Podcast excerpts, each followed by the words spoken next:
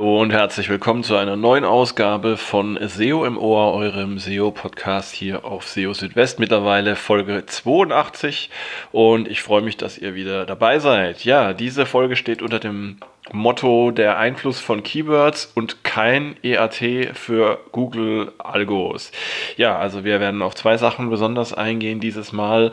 Der Einfluss von ähm, Keywords und zwar in My Business Einträgen und das Thema EAT oder EAT das ähm, ja für die äh, Google Qualitätsprüfer von Bedeutung ist, aber nicht für die Google-Algorithmen, die die Suchergebnisse berechnen.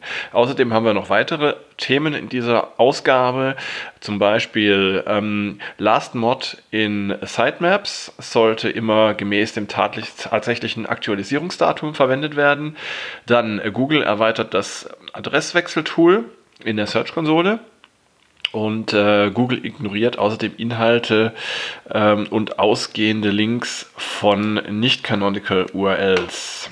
Außerdem versuchen derzeit offenbar unbekannte Websites über Googles Safe Search Filter zu diskreditieren. Ja, all das erfahrt ihr in der aktuellen Ausgabe von SEO im Ohr. Und äh, ja, legen wir gleich los ähm, mit der ersten Meldung. Und zwar geht es da um das Thema EAT oder EAT, was ihr ja sicherlich schon ähm, das öfteren in der letzten Zeit gehört habt. Es geht dabei um die Begriffe Expertise, Authoritativeness und Trustworthiness, was so viel heißt wie Erfahrung, Maßgeblichkeit und Vertrauenswürdigkeit.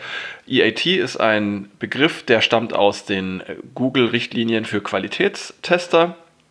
Das sind die ähm, Personen, die von Google beauftragt werden, um Suchergebnisse ähm, auf ihre Qualität und Angemessenheit ähm, und Relevanz zu überprüfen. Ja, und dieses EAT hat es eben jetzt zu einer gewissen Popularität gebracht, auch in der SEO-Szene, weil es eben auch ein recht griffiger Begriff ist, ähm, unter dem man sich auch etwas vorstellen kann, ähm, der eben auch ähm, sehr schön verwendet werden kann, um Qualität von Inhalten ja zu umschreiben, möchte ich es mal nennen. Ähm, da spielt zum Beispiel die Erfahrung ähm, desjenigen oder derjenigen eine Rolle, ähm, der oder die ähm, auf einer Website schreibt, ähm, also Expertise. Und äh, ja, da äh, spielen dann eben auch noch verschiedene andere Faktoren mit rein. Da kann ich euch also auch nur empfehlen, euch mal die Google-Qualitätsrichtlinien anzuschauen. Mm, was aber auch immer mal wieder gerne verwechselt wird, ist, dass ähm, EAT jetzt kein Kriterium ist, das so äh, direkt von den äh, Google-Algorithmen äh, verwendet würde. Und dass es eben so ist, beziehungsweise dass es nicht so ist, hat jetzt auch Danny Sullivan von äh, Google nochmals klargestellt. Also er hat ähm, geschrieben auf Twitter, dass eben die Systeme nicht nach EAT schauen würden, das würde also lediglich von den Qualitätstestern verwendet und ähm, ja, einfach dazu ähm, eingesetzt, ähm, um zu prüfen, wie gut die Systeme tatsächlich funktionieren. Ähm, es gäbe aber eben verschiedene andere Signale, die, ähm, wenn eben alles so laufen würde, wie es solle, ähm, dann eben gut zu diesem EAT äh, passen würde. Also das heißt, kurz gesagt, wenn die Google-Algorithmen so funktionieren, wie sich Google es vorstellt, dann entsprechen die Inhalte der Seiten eben auch dem, was ähm, den EAT-Kriterien in den Richtlinien für die Qualitätstester äh, eben auch entspricht.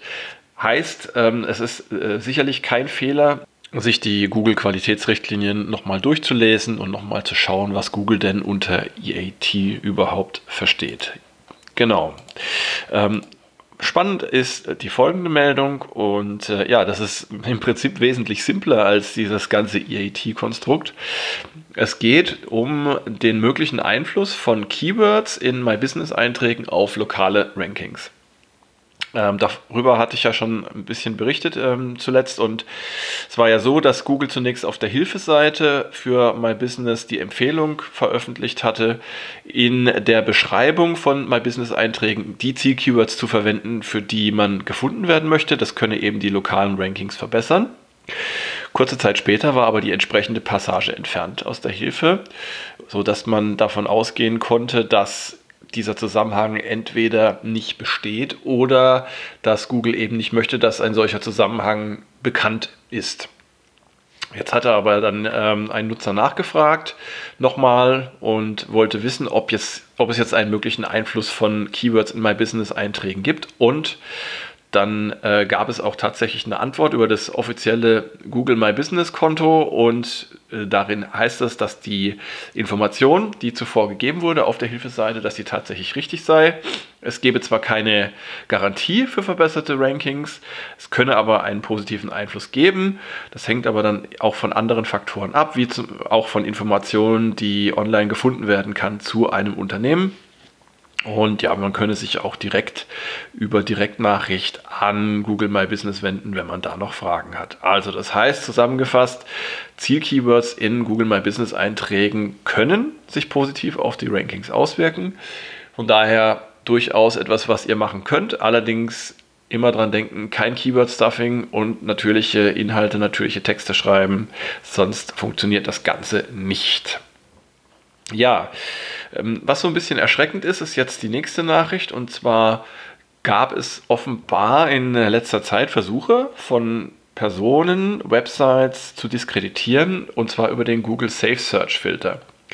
Der Google Safe Search Filter ermöglicht es, ähm, bestimmte Inhalte, die hm, zum Beispiel äh, für Erwachsene nur geeignet sind, auszublenden.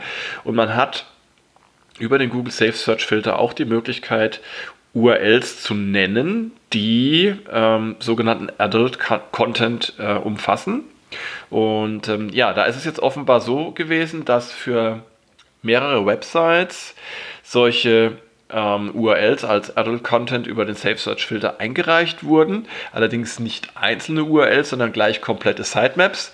Das hat natürlich nicht funktioniert, weil man ähm, über den Safe Search Filter eben nur einzelne URLs einreichen kann. Äh, Google hat dann entsprechend auch diese Anträge abgelehnt.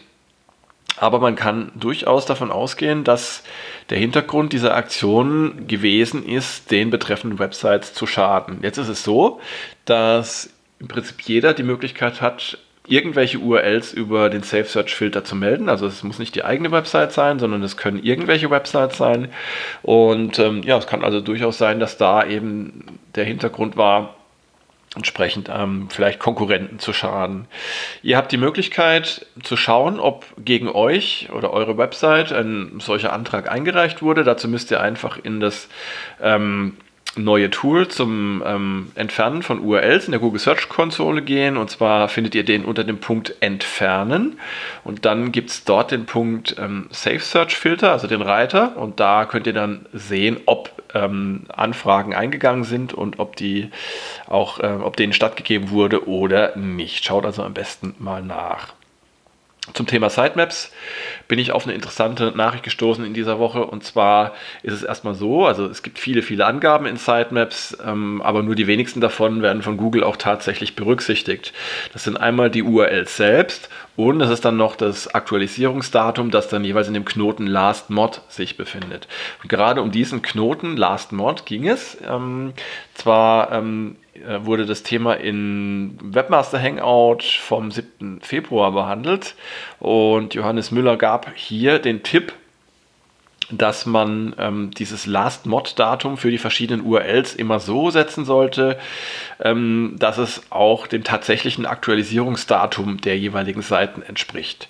Es bringt also nichts, zum Beispiel alle URLs immer auf den aktuellen Tag zu setzen, denn ähm, die Dat Daten in der XML-Sitemap, die dienen ja dazu, dass Google seinen Crawlen ähm, steuern kann und priorisieren kann. Und wenn ihr natürlich immer alle URLs aufs aktuelle Datum setzt, dann ähm, gebt ihr damit ein unklares Signal und verhindert unter Umständen damit, dass die Seiten, die tatsächlich geändert wurden oder neu sind, dann bevorzugt behandelt werden. Also klare Empfehlung, ähm, das Last Mod entsprechend immer akkurat zu setzen. Normalerweise sollten das die Plugins, die ihr verwendet für Sitemaps, zum Beispiel in WordPress, Joomla oder anderen Content äh, das automatisch auch machen. Ihr könnt zusätzlich ähm, auch in den HTML-Code eurer Seiten noch jeweils Date Published und das Date Modified angeben. Dann kann Google auch erkennen, wann ein Artikel jeweils erstellt und wann er zuletzt geändert wurde. Ja, das dazu. Dann äh, hat Google noch das Tool für Adresswechsel in der Search-Konsole ein bisschen erweitert. Und zwar gibt es jetzt eine Validierung der Redirects für die fünf wichtigsten URLs und auch noch eine Erinnerung an einen gerade laufenden Umzug, den ihr dann sowohl in der alten als auch in der neuen Domain Property in der Search-Konsole sehen könnt. Das heißt, ähm, zunächst einmal ist es so, dass für alle wichtigen Redirects eine Prüfung stattfindet und ähm, ihr erhaltet dann eine Meldung, falls bei der Validierung der Redirects ähm, Probleme aufgetreten sind. Das ist sehr praktisch, denn auf diese Weise könnt ihr gleich äh, frühzeitig erkennen, ob es eben Schwierigkeiten gibt bei der Migration was man natürlich auch gerne mal vergisst, äh, wenn gerade ein Adresswechsel läuft, dass gerade eine Migration stattfindet.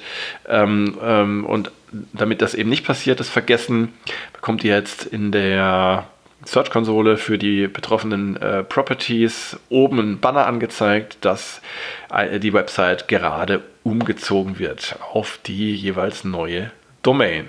Ja, also recht praktisch. Das Tool zum Adresswechsel wurde ja eh zuletzt äh, neu gestaltet und äh, ist jetzt richtig, richtig gut nutzbar und eine wertvolle Hilfe, wenn ihr ähm, eure Domain wechselt. Wohlgemerkt, es ist nur für den Domainwechsel gedacht, nicht aber, wenn ihr zum Beispiel Änderungen der URL-Struktur habt, wenn ihr von www zu nicht www oder umgekehrt wechselt oder von HTTP auf HTTPS.